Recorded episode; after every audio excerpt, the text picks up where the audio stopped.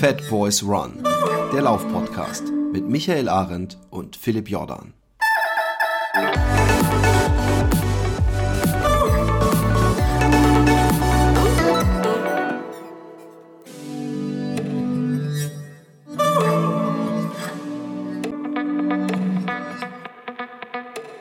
Liebe Fat Girls, liebe Fat Boys, ähm, ich bin heute wieder äh, zumindest auf männlicher Seite alleine, denn wir haben eine Interviewpartnerin. Und zwar nicht irgendeine, sondern ähm, ja, eine fünffache Weltmeisterin und vielleicht im Moment die beste Trailläuferin der Welt.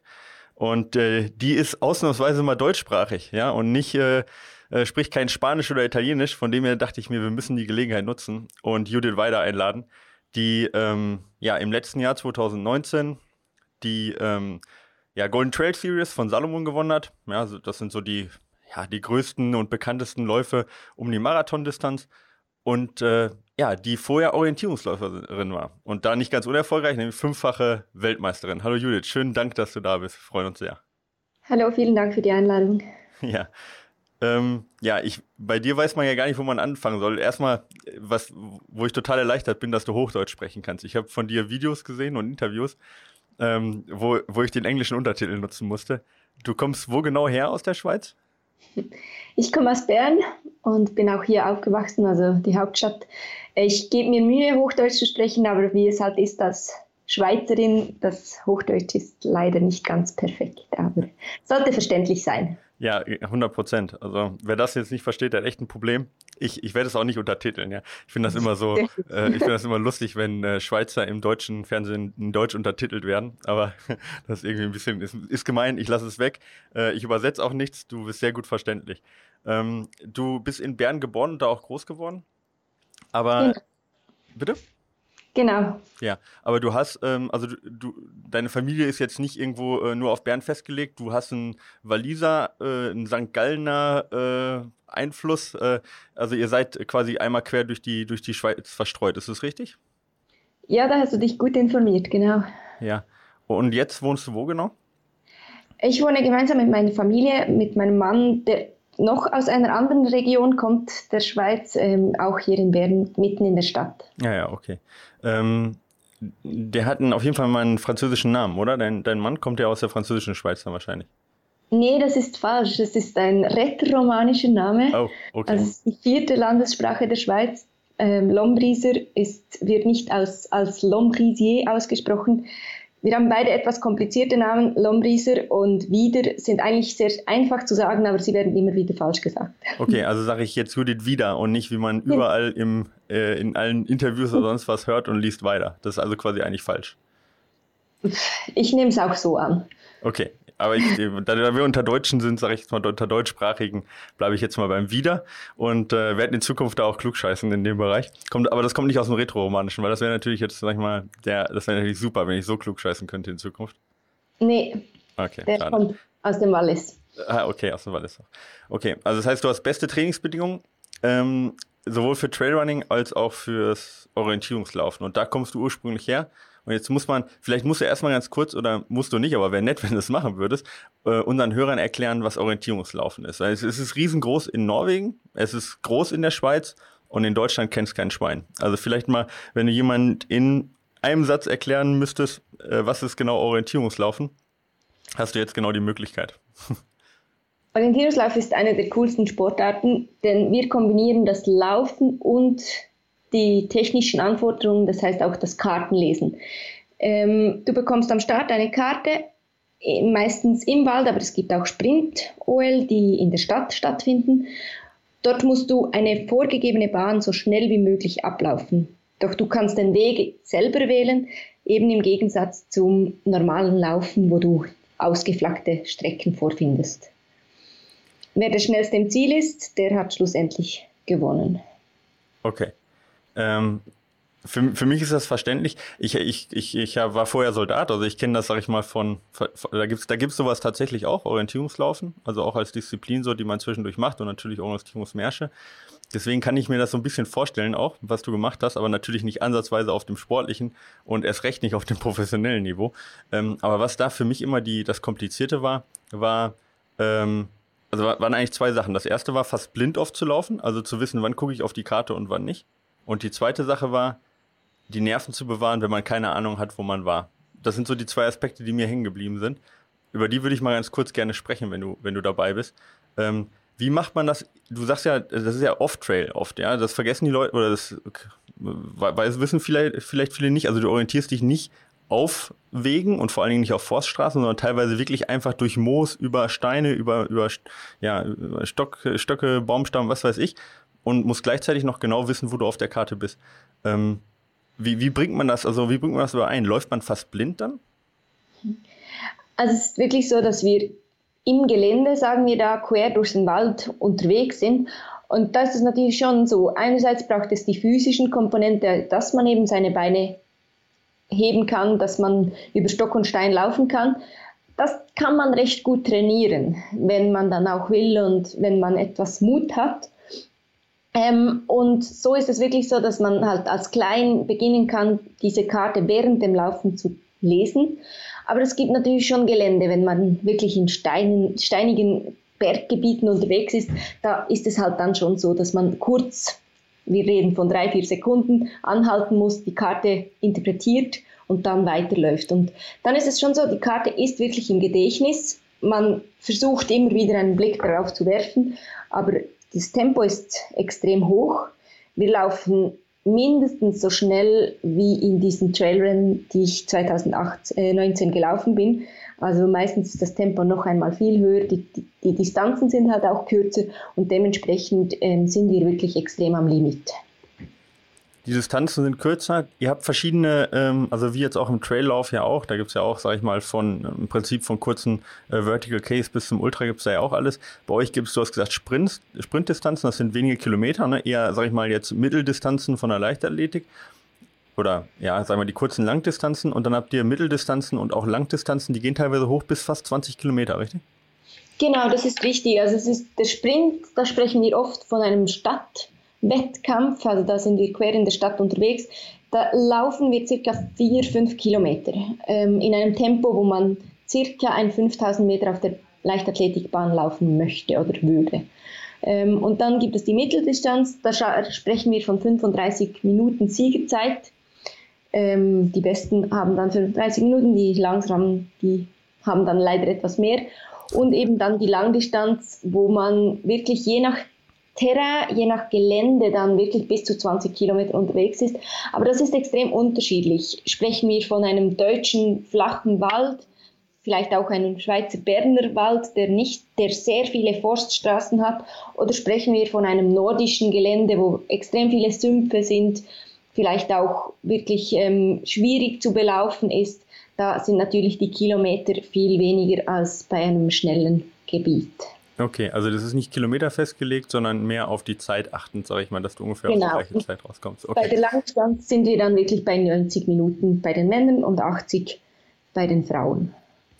Siegezeit. Ja, okay. Also es ist jetzt so, wenn du eine Antwort gibst, kommen mir drei neue Fragen, weil das echt eine super interessante Sportart ist. Deswegen bleibe ich mal kurz dabei. Aus reinem Eigeninteresse. Ähm, ist das eher peripheres Sehen, was dann, was dann funktioniert? Dass du sagst, ich gucke auf die Karte und habe quasi im peripheren Sehen, sehe ich, okay, gleich kommt ein Baumstamm, jetzt gucke ich wieder nach oben. Oder ist das, also ich meine, du hast gesagt, klar, super technisches Gelände ist auch kurz stehen bleiben. Oder ist das ähm, ständiger Wechsel, Karte, Gelände, Karte, Gelände, Karte, Gelände und das quasi im Halbsekundentakt? Wir sind recht gut im Karten memorisieren. Also dementsprechend okay. ist es nicht im Halbsekundentakt, nein. Ähm, man versucht wirklich sehr viel aufzunehmen und dann wirklich eine Strecke zu laufen, gewisse ähm, Kartenmerkmale abzuchecken in dem Sinne. Also man läuft dann vorbei von, an einem Hügel, vielleicht bei, über einen Bach und dann weiß man, man muss noch etwas nördlicher laufen in Richtung von einer, ja, einem weiteren großen Hügel. Dort muss ich wieder auf die Karte schauen. Also man kann ja. sagen, ein guter Ohrläufer, der kann das memorisieren kontrolliert aber sicher circa einmal alle 100 Meter die Karte. Okay. Einfach um vor allem auch die Richtung zu kontrollieren, denn wir sprechen ja nicht von Suchen, wir wollen die Posten anlaufen und mhm. dementsprechend wollen wir ja. immer eigentlich wissen, wo wir sind und nicht einen Fehler provozieren durch das, dass wir einfach nicht Karten lesen. Klar. Okay, also so kenne ich das ungefähr auch noch. Ja, also so vom, von meinem Gedächtnis auch jetzt, ich sag mal, auch was jetzt Märsche angeht, die natürlich jetzt nicht so ganz so schnell sind, dass man so versucht, im Prinzip das 2D in 3D rumzubringen, dass man sagt, okay, da müsste eine Senke kommen, dann kommt von links ein Bach und dann gehe ich noch ein Stück weiter und sobald links, sag ich mal, die äh, äh, Waldecke kommt, äh, muss ich mich Richtung Norden halten und dann gucke ich weiter oder so. Also so ungefähr stelle ich mir das vor. Offensichtlich ja halbwegs äh, richtig. Die Punkte, die ihr dann anlauft, das sind quasi ähm, so, ja, sag ich mal, so, so Fähnchentonnen, sag ich jetzt mal, oder sowas. Ich weiß nicht, wie ich das beschreiben soll, aber es sind quasi so, so Wimpel, ja, die sind vielleicht 30 mal 3, du wirst mir wahrscheinlich sagen können, die sind wahrscheinlich 24,5 mal 24,5 Zentimeter groß. Nee, das äh, kann in Rot und Weiß. Hm? Das kann ich dir nicht sagen. Nicht? Nee, aber die sind circa einen Meter hoch vom Boden weg. Also sie sind nicht gut sichtbar im Sinn von, also man sieht sie nicht von 300 Metern weg. Sie sind meist auch ja nicht ähm, wirklich, also sie sind bei einem Objekt, das heißt, sie sind zum Beispiel hinter einer Kuppe, also hinter einem kleinen Hügel ähm, und dementsprechend muss man diese wirklich anlaufen. Sie haben aber eine elektronische Zeitquittierung drauf heutzutage, also man stempelt nicht mehr so, wie man ja, das vor Früher war das so ein, wie so ein Tacker, ne, wo man dann runterdrücken ja, musste. Tacker konnte man auch schön mit den Nadeln noch ähm, die Löcher selber nachmachen, wenn man nicht beim Posten war oder jemand. okay. Ähm, das geht natürlich nicht. Gibt es da noch keine App, die das macht?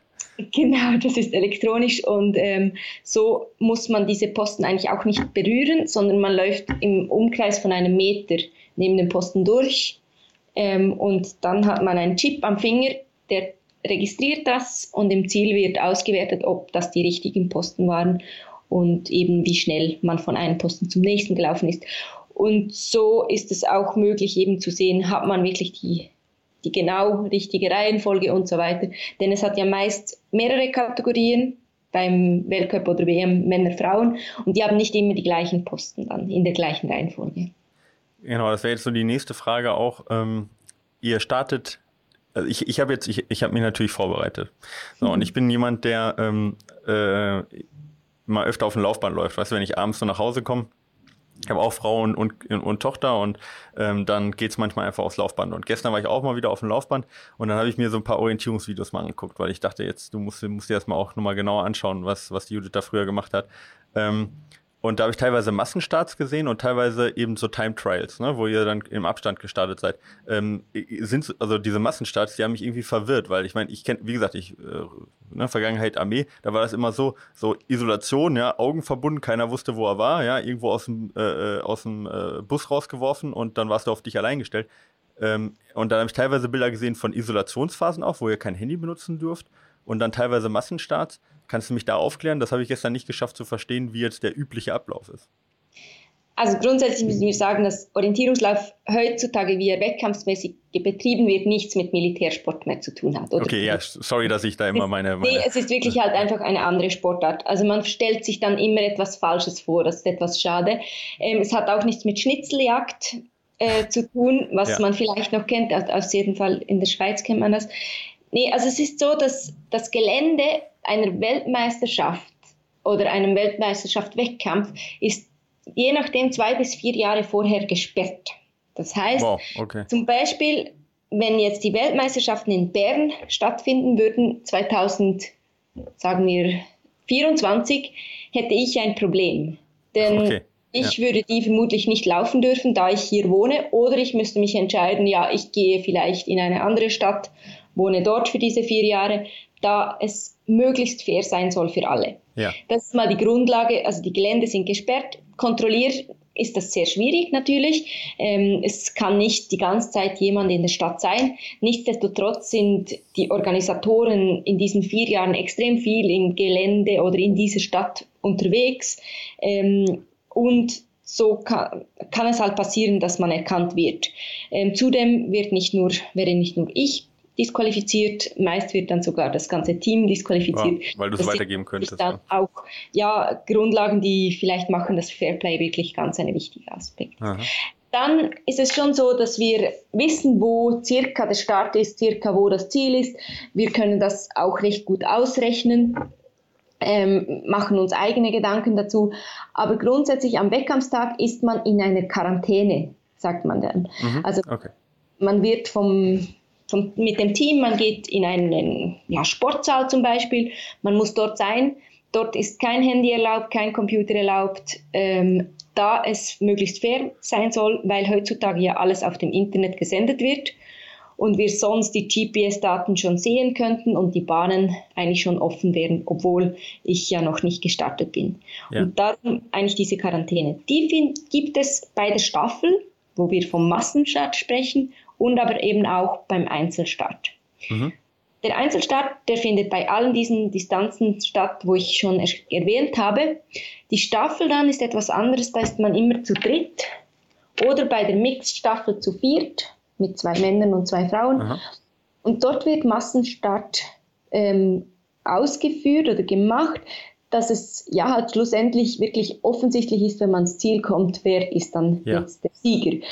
Und aber dort ist es etwas speziell, weil wir sprechen dann von Gabelungen. Also es ist nicht so, dass dann jeder Läufer genau in der gleichen Reihenfolge, also jedes Team genau in der gleichen Reihenfolge die gleichen Posten hat.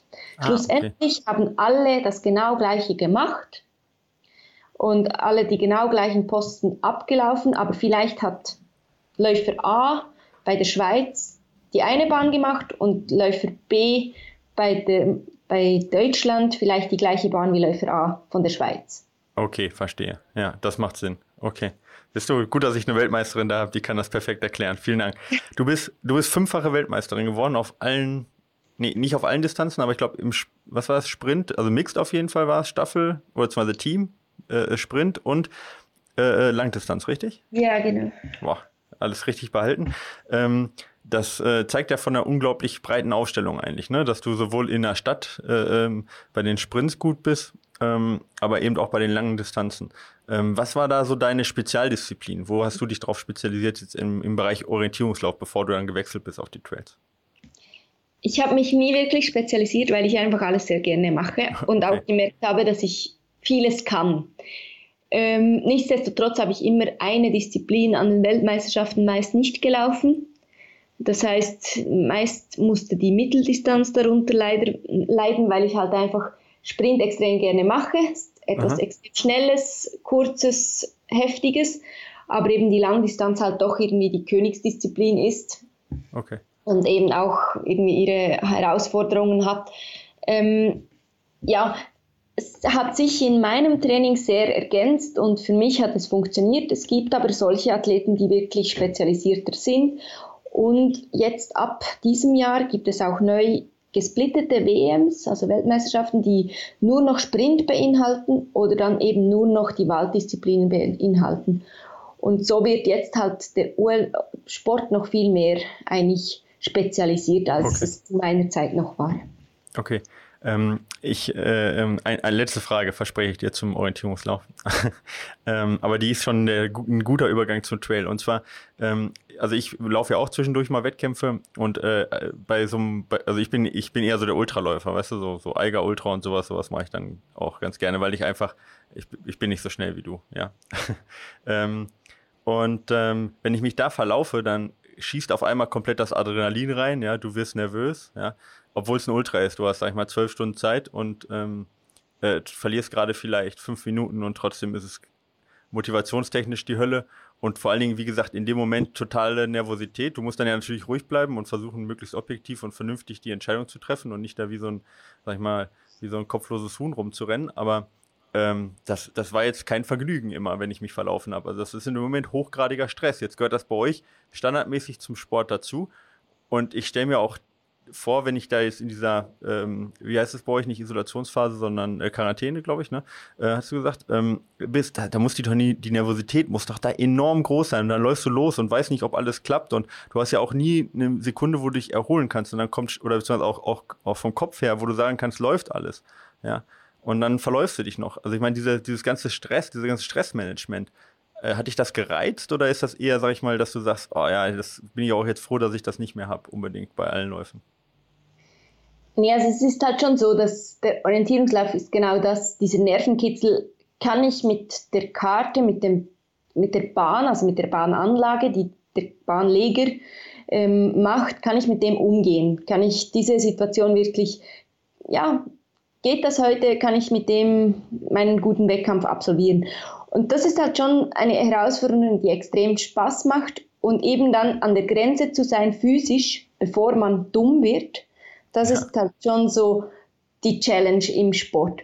Und natürlich, wir sprechen, wenn wir vom Verlaufen sprechen, also ein, ein Profi-Orientierungsläufer, ja, ich sag mal, an Weltmeisterschaften ein Zwei-Minuten-Fehler, da kannst du sowieso nach Hause gehen. Also genau, ist, ja. Mhm. da ja. sprechen wir halt schon von kleinen Patzen, kleinen Unsicherheiten, die dann halt große, große Probleme mit sich bringen, also oder große Resultatverschlechterungen äh, mit sich bringen. Und ja, dieses immer wieder reagieren, sobald man in der Situation etwas unsicher wird, das ist halt schon ein etwas extrem Spannendes und äh, man lernt sich auch kennen.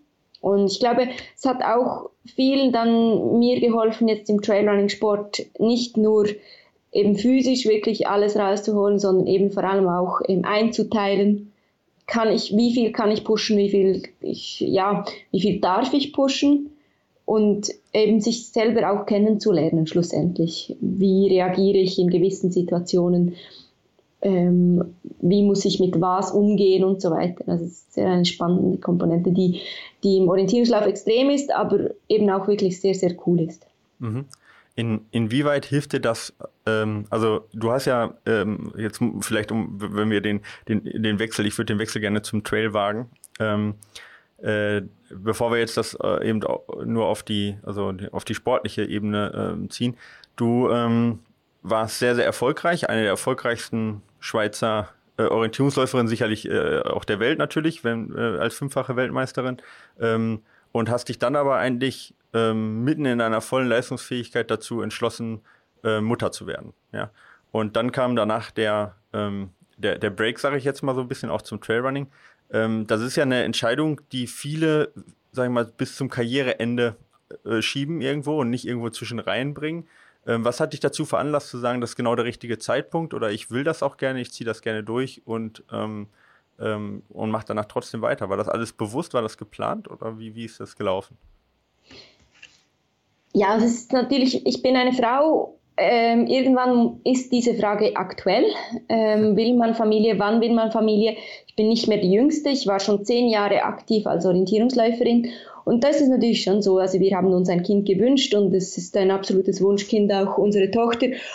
Ähm, ich habe aber immer gewusst, wenn es irgendwie klappen kann, würde ich zurück zum OL-Sport nochmals gehen wenn es klappen kann, das heißt halt auch, wenn die Kleine mitmacht, wenn es mir körperlich gut geht und eben auch das Umfeld wirklich mich unterstützen kann. Also das ist, sind drei wichtige Faktoren, die für mich ganz wichtig waren und nicht eigentlich der Leistungsgedanke. So habe ich eigentlich schon fast abschließen können mit dem Leistungssport 2017 und doch hätte ich mich gefreut, wenn ich 2018 nochmals eine Saison machen kann. Und so war es auch, da habe ich 2018 konnte ich nochmals eine tolle Orientierungslaufsaison machen, international auch nochmals Medaillen gewinnen. Es war eine sehr, sehr erfolgreiche Saison. Ähm, wo ich vielleicht gar nicht wirklich daran geglaubt hätte vorher, ja. ähm, so schnell nach der Geburt auch. Ähm, aber es ist eben schon so, wenn man ohne große also Erwartungen. Klar, wenn ich am Start stehe, will ich gut sein, will ich alles rausholen. Aber doch, ich hatte nicht eigentlich diese Verbissenheit, die man manchmal haben kann. Und ich war abgelenkt neben dem Sport. Ich hatte anderes zu tun, Wichtiges zu tun. Klar, ja. So war das wie völlig, ja, ähm, locker und cool, einfach laufen zu dürfen. Ähm, dann nach dieser Saison habe ich doch aber gespürt, dass es jetzt mit dem Orientierungslauf eigentlich gut ist, dass ich viel erleben durfte, dass die Reisen aber doch einfach zu viel sind. Im Orientierungslauf müssen wir viel reisen, in viel, viele Trainingslager in ähnlichem Gelände machen und so weiter. Und das war dann mit der Familie wirklich nicht mehr so praktisch machbar. Mhm, ja. Und doch, ich habe immer gerne Laufwettkämpfe gemacht in meiner ganzen Karriere, habe das auch praktiziert, Crosswettkämpfe und auch Bergläufe.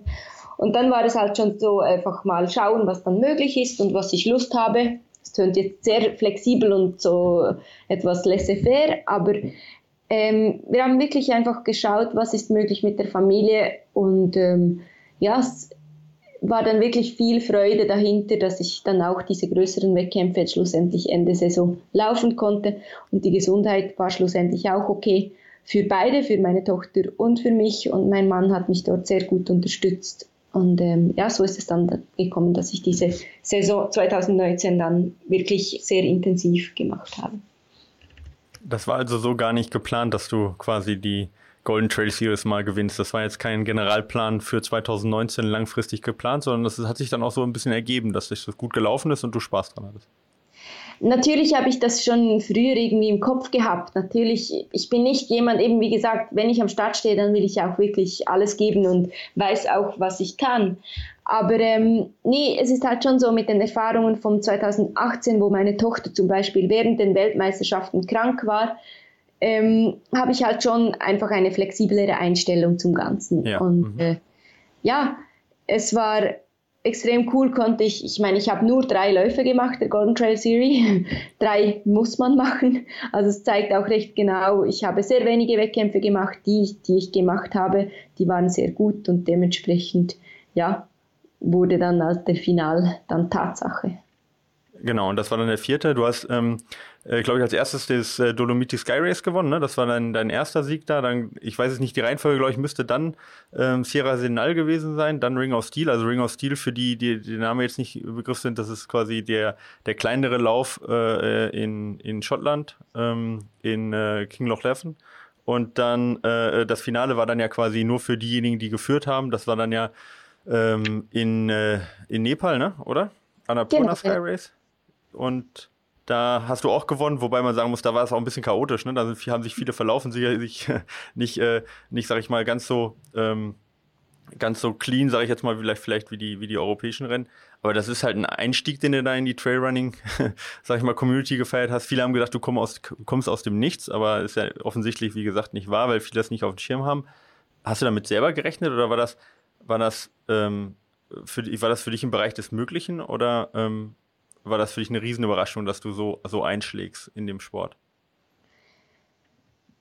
Also es ist schlussendlich so, dass ich weiß, dass Orientierungsläufer sehr gut sind. Ähm, wir kennen eben, es gibt im Trailrunning schon Namen, die schon lange hausieren. Mark Lauenstein war zum Beispiel ein Teamkollege von mir, ja. ist extrem erfolgreich. Baptiste Collier ist zum Beispiel auch ein Schweizer, der sehr äh, aktiv war. François Gonno ähm, oder eben auch Tuve Alexander schon hat schon ein Rennen gewonnen. Da weiß man ja schon etwas, was die können, beziehungsweise was ich dann auch kann.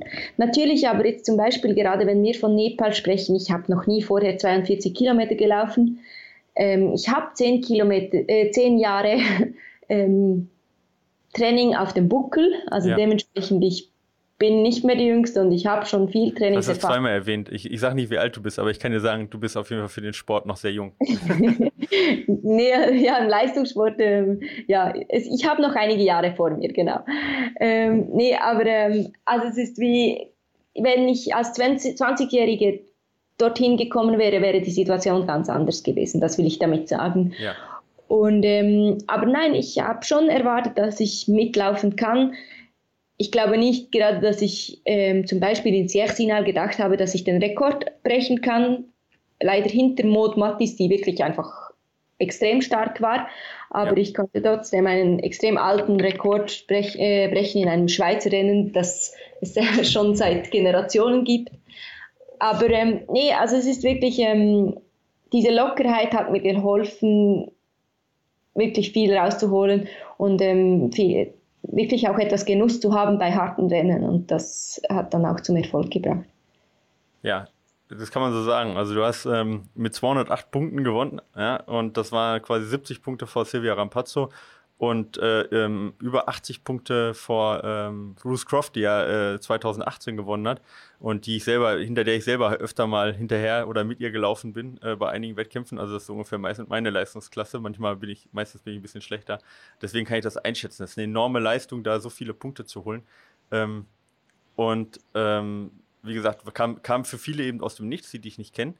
Und anstatt jetzt aber zu sagen, hey, wow, ich habe jetzt noch eine zweite Sportart gefunden, die ja auch längere Distanzen mit sich bringt, wo du Marathon durchaus ja auch ähm, dich darauf spezialisieren kannst. Da gibt es ja eben auch genug mit, mit einem Mont Blanc Marathon und dann auch viele 50, 60 Kilometer äh, große, berühmte Wettkämpfe.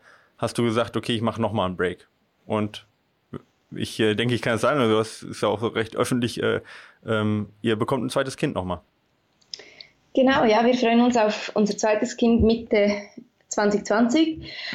Und eben, also es kommt halt etwas daraus, dass ich schon lange im Sport aktiv bin. Ähm, ich genieße es, Sport zu machen. Für mich ist es nicht mehr wirklich reiner Leistungssport, sondern es ist vielmehr Lifestyle und ähm, auch einfach eine Herausforderung zu haben im Alltag, neben der Familie. Und so war es für mich auch völlig okay oder wollte ich das auch, dass ich jetzt dieses Jahr dieses Kind ja, bekommen darf, wenn alles gut geht. Und ähm, so hat es einen guten Abstand auch zu unserer ersten Tochter. Ähm, es ist nicht, ja, ist nicht klar, selbstverständlich, dass man halt nochmals ein zweites Mal schwanger werden kann. Und dementsprechend ist es wirklich ein absoluter ja, Win, diese Saison jetzt auszusetzen in dem Sinn oder nicht am Start zu sein für mich. Ja, also ich glaube auch ein Win für alle, ja, für deine Familie, für, ähm, für alle Mütter, ja, äh, als Vorbild, äh, wahrscheinlich auch für deine Konkurrenz, die freut sich auch, wenn du mal ein Jahr aussetzt. Ähm, äh, und danach ähm, kannst du dir vorstellen, dann vielleicht nochmal einen Schritt weiter zu machen. Also weiter meine ich damit jetzt nicht besser, sondern einfach in die Distanzen zum Beispiel weiter, dass du sagst, äh, soll ein Marathon plus werden oder würdest du gerne wieder genau in die Distanzen zurückgehen oder ist da noch gar nichts geplant?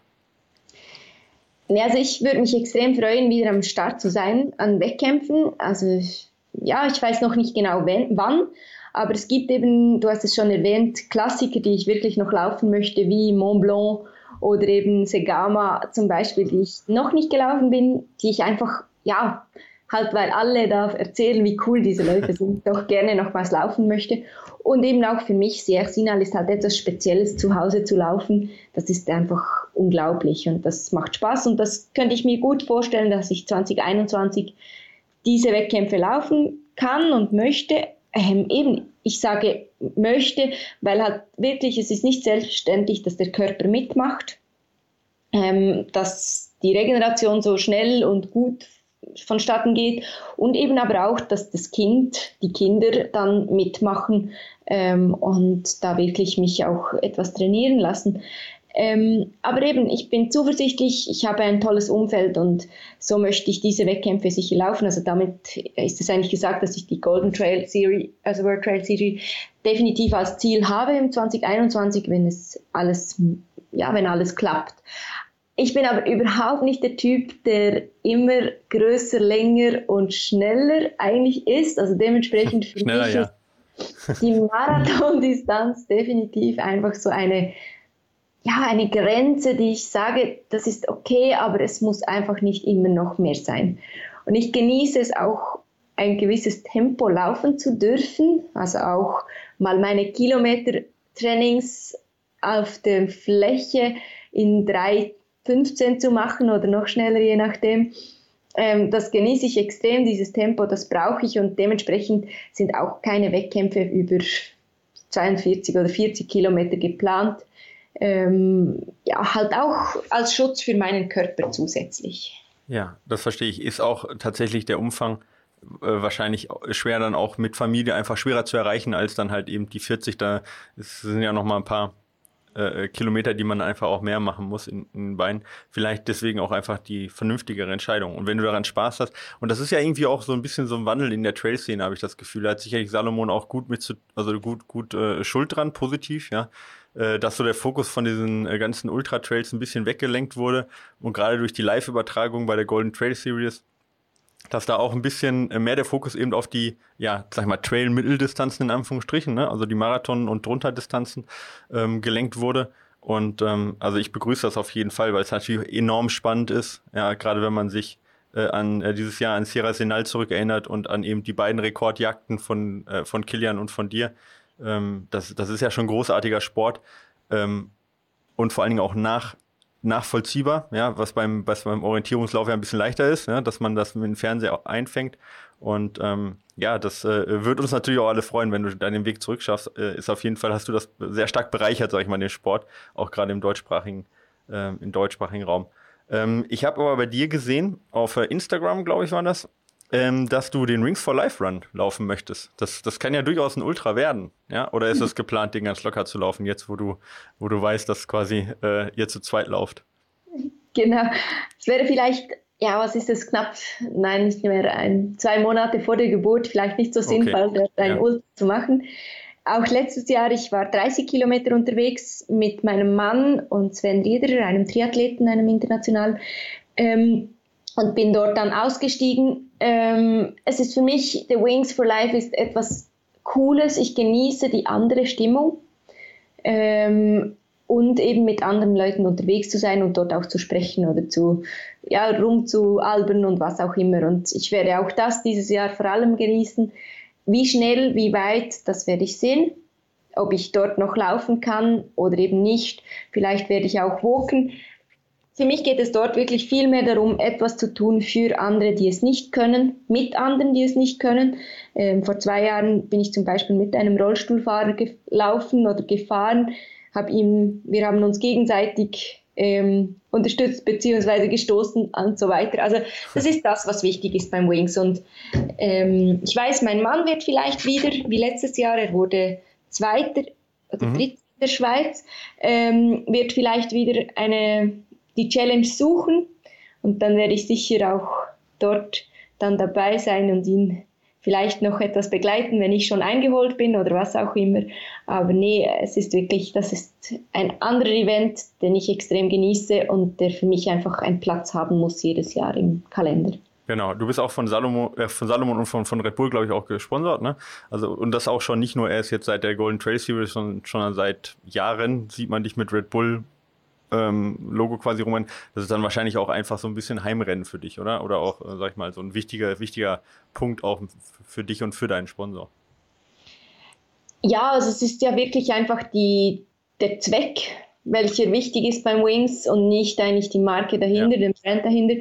Ähm, und auch für uns, also wir, wir zahlen dieses Startgeld, egal was. Und geben da noch was drauf. Also es ist wie für uns Athleten auch ganz, ganz wichtig, dass wir dort Part sein dürfen, ja, cool. dass wir ein Teil dabei sein dürfen.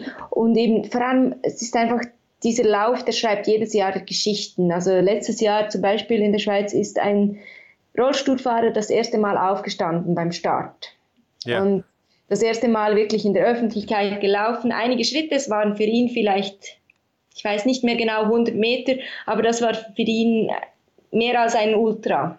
Und dementsprechend diese Geschichten sind das, was für uns auch als ja, Stiftung von Red Bull oder eben auch als Athleten wirklich ganz wichtig sind und viel, viel wichtiger sind als eigentlich immer nur diese Leistung, die man im Spitzensport hat, oft auch ähm, hat. Ja, da kommen wir zum neuen Thema und zwar, äh, was du sagst, was wichtig ist, was einem wichtig ist. Ähm, sicherlich ähm, hat sich bei dir was Wichtiges natürlich verschoben durch die Familie ein bisschen und das hört man ja auch bei dir raus, dass du sagst, mir fehlt so ein bisschen jetzt diese, dieses komplette Brennen, was man sicherlich als 20 bis 25-Jährige braucht, um da in die Weltspitze reinzukommen.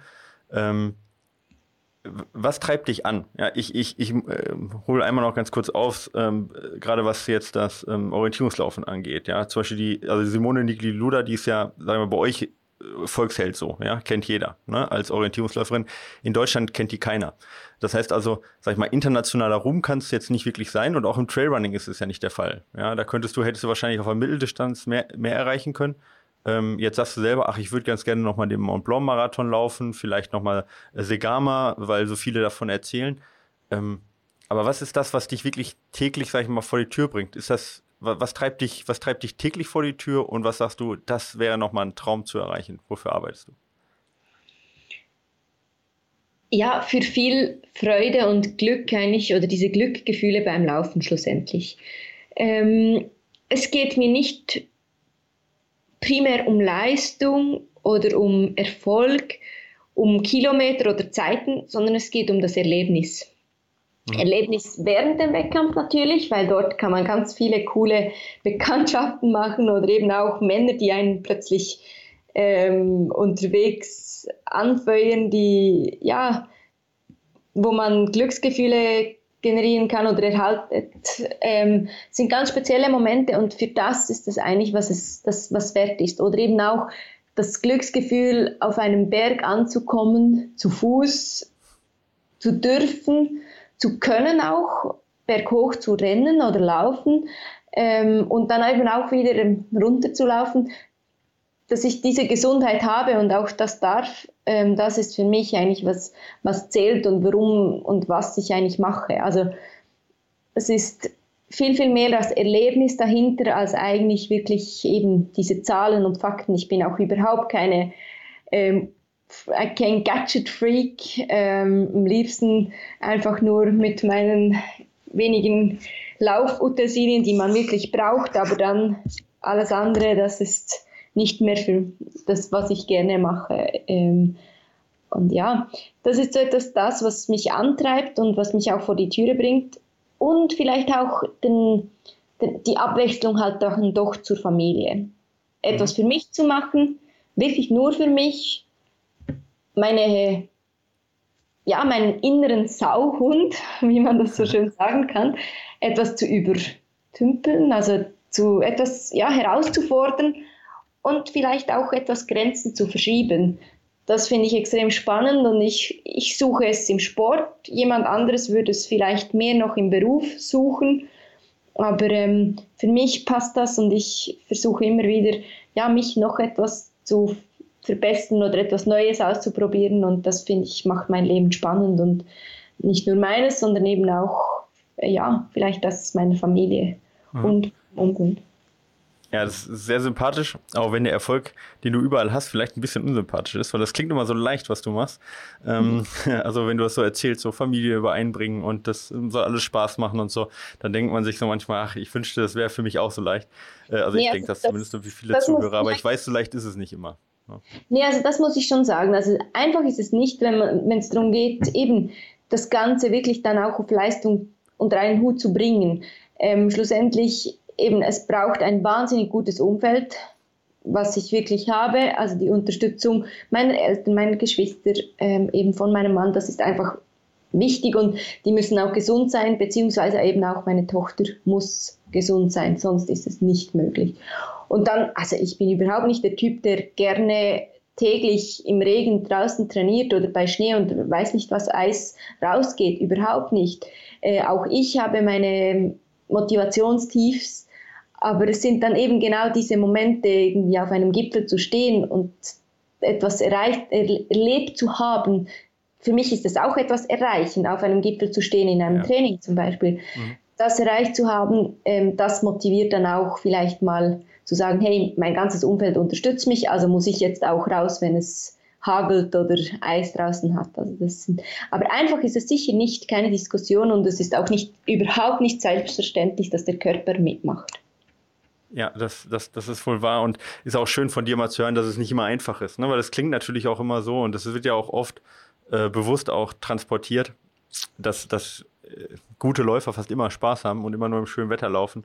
Das ist natürlich nicht der Fall, aber vielleicht, um da mal ein bisschen ins Detail auch reinzugehen, wie trainiert eine Orientierungsläuferin und wie hat sich dein Training geändert? Kannst du da vielleicht mal so zwei ähm, Musterwochen ähm, vielleicht mal erzählen, so was, was sind so typische Wochen gewesen? Ich, also ich weiß ja selber, so die eine typische Woche gibt es nicht, aber mal so ganz grob über, überrissen. Ja, also ich kann vielleicht mit dem Unterschied beginnen. Also der Unterschied bei mir hauptsächlich war einfach, dass ich wöchentlich sicher ein bis zwei OL-Trainings absolviert habe als OL-Läuferin. Das heißt, man reist zu einem Wald oder zu einer Stadt, wo ein Training organisiert wird von einem Trainer. Aha. Meistens sind es dann mehrere Athleten, die dieses Training absolvieren, da es sehr viel Aufwand ist, ein Training zu machen. Ähm, und man trainiert dann auch die, neben dem physischen Aspekt eben vor allem auch die technische ja. Aspekte mhm. im Laufen dann schlussendlich. Und vielleicht auch das ganze Kartenstudium das heißt, die Arbeit am Computer, wo man sich mit dem Terrain bekannt macht, mental auch wirklich noch etwas arbeitet mit einer Psychologin oder Mental Coach, was auch immer. Das war noch viel mehr im Orientierungslauf und viel ausgereizter. Ich kann von dem allem profitieren, nach wie vor, also auch vor allem die mentalen Aspekte, ja. wo ich wirklich auch ja, Sitzungen hatte in diesem Bereich. Aber das mache ich wirklich eigentlich nicht mehr. Ähm, es ist halt schlicht und einfach auch so, ich habe, der Tag hat nicht mehr Stunden und ich habe doch auch noch Familie. Ja. Die Tochter, die will auch Präsenz haben. Dementsprechend kann ich nicht alles machen. Und so ist es schon so, dass das Training recht ähnlich geblieben ist, dass ich trainiere meist, wenn in, sagen wir mal, durchschnittlich guten Zeiten oder strengen Zeiten zweimal am Tag. Und dann sind es aber zum Beispiel auch Trainings, die nur 40 Minuten dauern, aber es sind dann auch Trainings, die länger dauern können. Also sei es, wenn man zum Beispiel auf den Langlaufskis ist im Winter, da bin ich dann schnell mal zwei, drei Stunden unterwegs. Ähm, aber ich bin auch nicht fünf Stunden unterwegs, das ist mir dann einfach zu doof. Ähm, aber ähm, habe dann auch am Wochenende oder manchmal haben wir die Gelegenheit, am Freitag unsere Tochter bei meinen Eltern abzugeben, dann auch am Freitag noch einen längeren Lauf ähm, in den Bergen. Vor allem im Sommer habe ich das viel machen können, um eben noch so diese drei Stunden vielleicht doch mal trainiert zu haben. Denn ja. meine Long Jogs oder meine langen Läufe zu Hause, die waren meist maximal 90 Minuten. Ja, okay. Ja, das ist nicht viel, aber klar, ich meine, die, der Wochenumfang macht es ein bisschen auch. Genau, ähm, und schon so, also im Gesamten komme ich dann so zwischen 80 und 100 Kilometer. Ja. sind dann einige Kilometer, weil es halt dann auch viel bei mir flach ist. Ich wie, trainiere. Wie viele Stunden ist das dann ungefähr? Ähm, zwischen 8 und 14, 15 Stunden. Okay. Genau, Was schon, also, ja. Da gibt es sicherlich welche, die mehr trainieren, aber halt auch schon, also 14 Stunden, sage ich jetzt mal, für jemanden, der jetzt äh, bis zum Marathon läuft, ist sicherlich nicht wenig. Ja, kann man so sagen. Ja, ich trainiere nach hm? ein, zweimal in der Woche mit dem Leichtathletikclub, also wo ich wirklich auch Intervalle eben in der Fläche mache. Und ich glaube, genau dieser Aspekt hilft auch, diese Geschwindigkeit noch beizubehalten. Ja, ähm, jetzt ist beim, äh, äh beim Hindernislauf das Ganze ja, äh, äh sag ich mal, eine sehr äh, sehr, sehr unterschiedliche Belastung von Intensität. Also du bleibst manchmal stehen, ja, wie du sagtest, nur ein paar Sekunden, klar.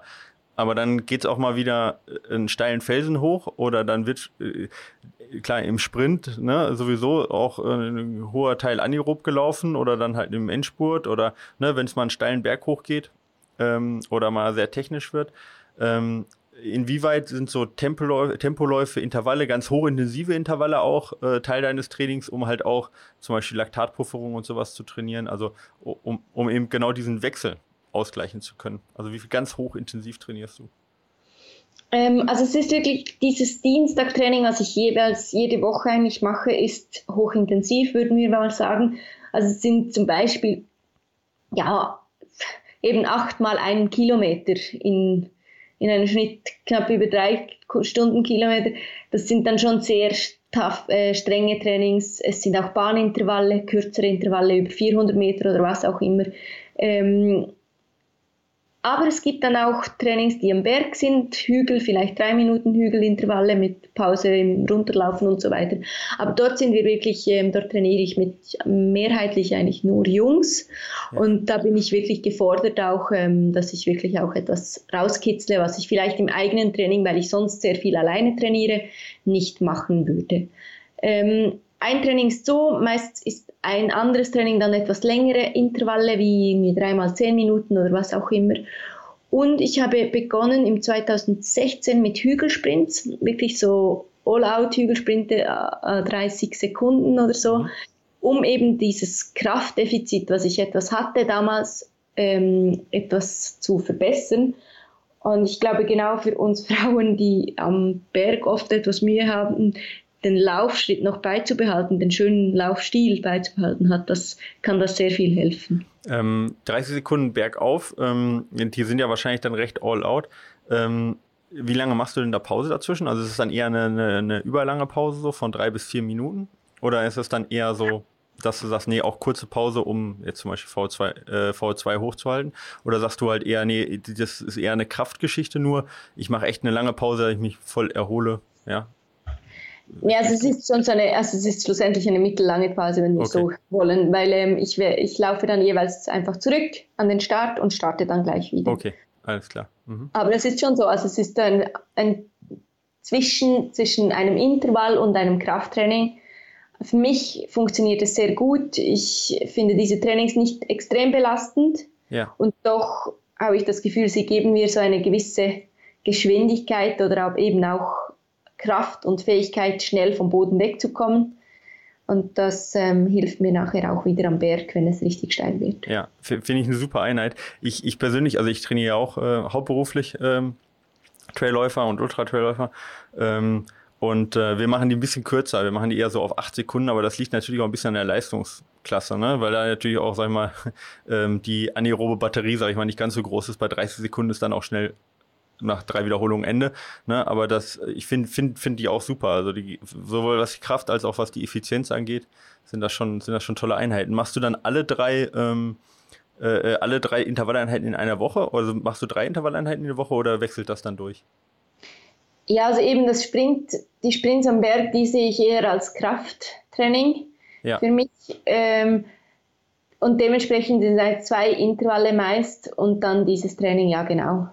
Ja. Ähm, aber eben, es ist, ich bin extrem flexibel in Bezug aufs Training. Ich habe zwar einen Trainingsplan, ich bekomme Unterstützung von einem Trainer.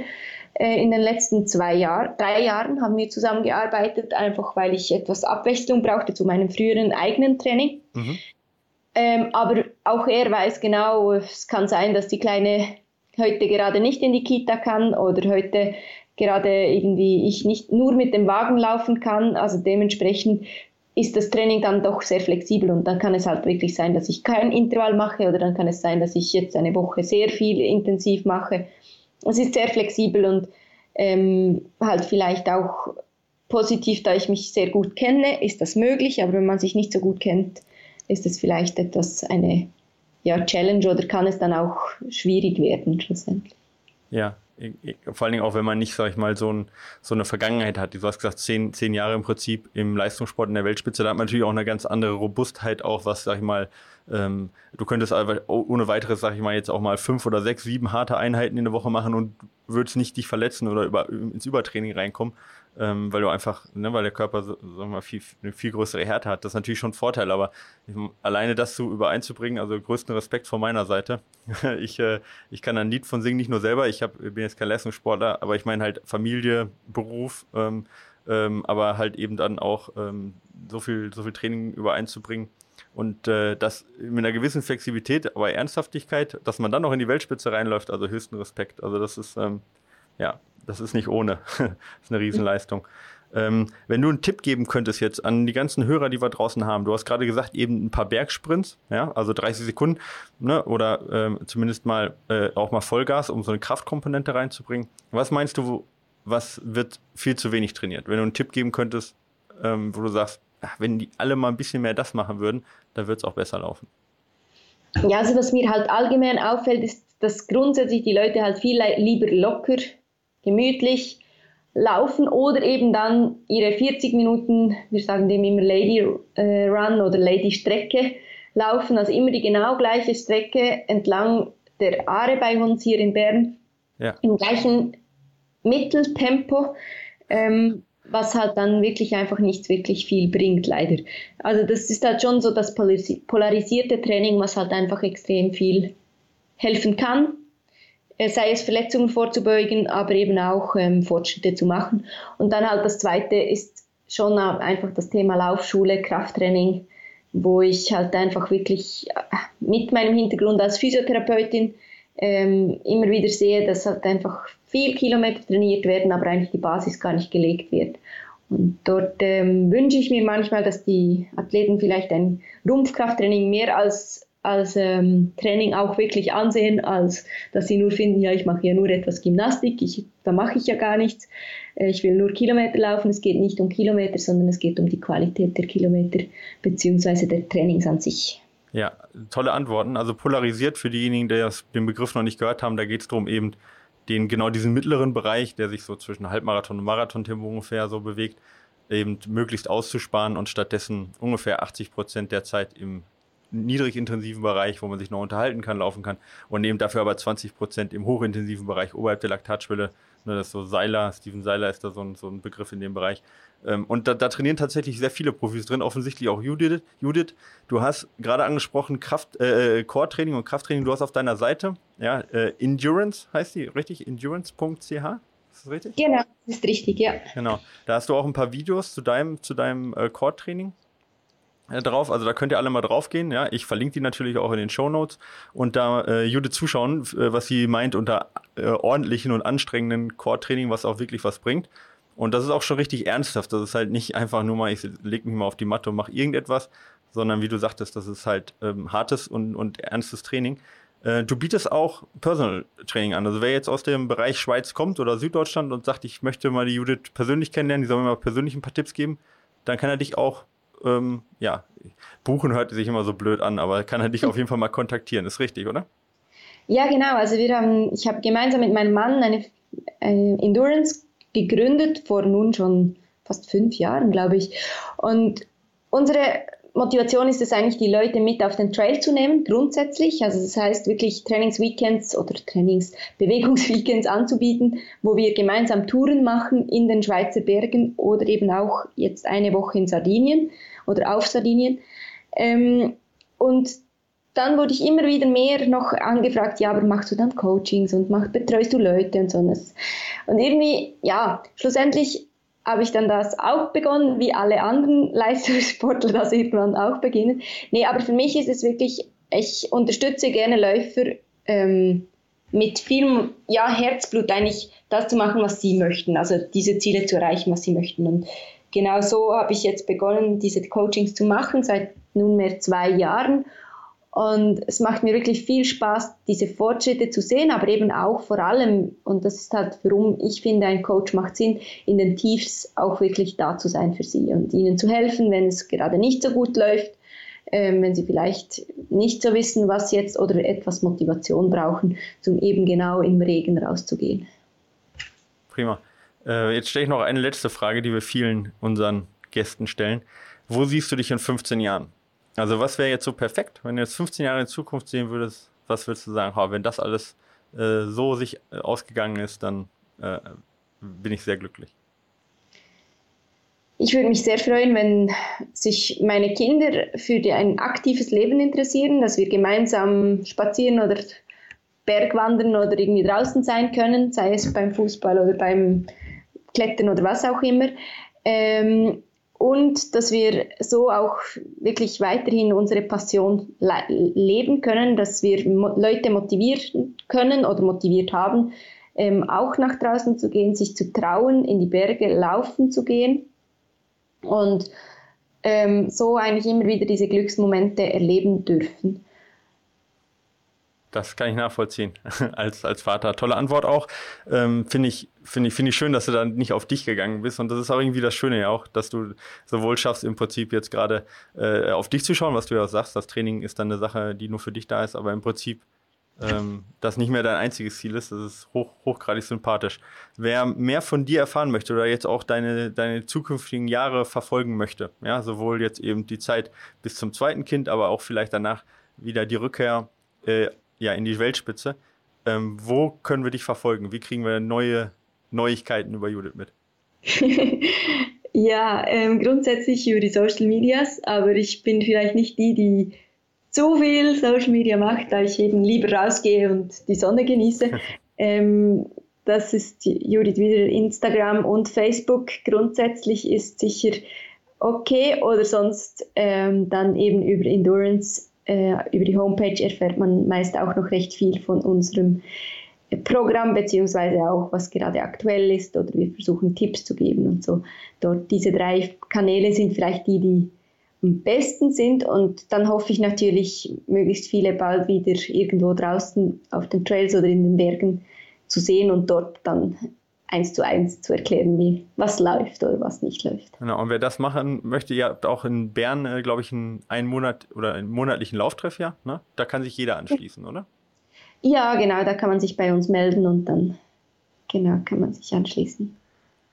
Judith, ich, äh, ich habe äh, die Fragen, die, ich, die mir am meisten unter den äh, Nägeln gebrannt haben, bin ich Gott sei Dank losgeworden und ich danke dir vielmals ähm, für die, für die ähm, Innenansicht, sage ich jetzt mal, von, von dir, von, von dir als Mutter, als Athletin, als ähm, ja, eben ähm, so als, als Mensch insgesamt, weil das natürlich schon viel breiter und viel interessanter auch ist, jemanden zu interviewen, der ein bisschen mehr erzählen kann als ein 20-Jähriger, der den ganzen Tag nur für seinen Wettkampf lebt. Ähm, und ich glaube, das hilft auch unseren Hörer und vor allen Dingen auch unseren Hörerinnen ähm, und gibt ganz viel Motivation. Ja. Also vielen Dank dafür, dass du die Zeit genommen hast. Gibt es was, was du uns noch abschließend mitgeben möchtest unseren Hörern? Nee, ich danke euch ganz herzlich und eben wie gesagt, ich freue mich, so viele wie möglich auf den Trails oder in den Bergen zu sehen. Und ja, auch bei den, denkt daran, es ist, ist nicht immer einfach und doch ähm, die Freude, die wir leben dürfen, wenn wir in der Sonne draußen sind, das ist es eigentlich, was es wert ist. Und ich glaube, dafür können wir auch etwas kämpfen. Super Schlusswort. Vielen Dank. Macht's gut. Ciao. Tschüss.